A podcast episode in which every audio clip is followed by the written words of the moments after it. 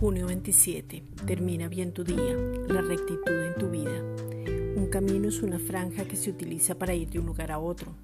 Jesús es el camino que nos conduce al Padre en un camino de rectitud, no por acciones, sino por la seguridad de reconocer que el Espíritu Santo, el Espíritu de verdad, nos guía a toda verdad para estar en esa línea de rectitud.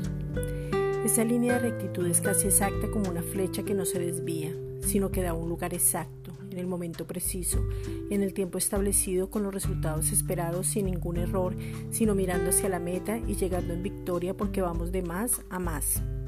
Nos miramos en Cristo para poder ser efectivos y vivimos en rectitud cuando entendemos que nuestra mirada está en Él. Segunda de Pedro 1.3, nueva traducción viviente.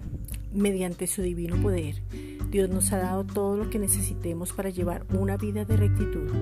Todo esto lo recibimos al llegar a conocer a aquel que nos llamó por medio de su maravillosa gloria y excelencia. Esta es una reflexión dada por la Iglesia Gracia y Justicia.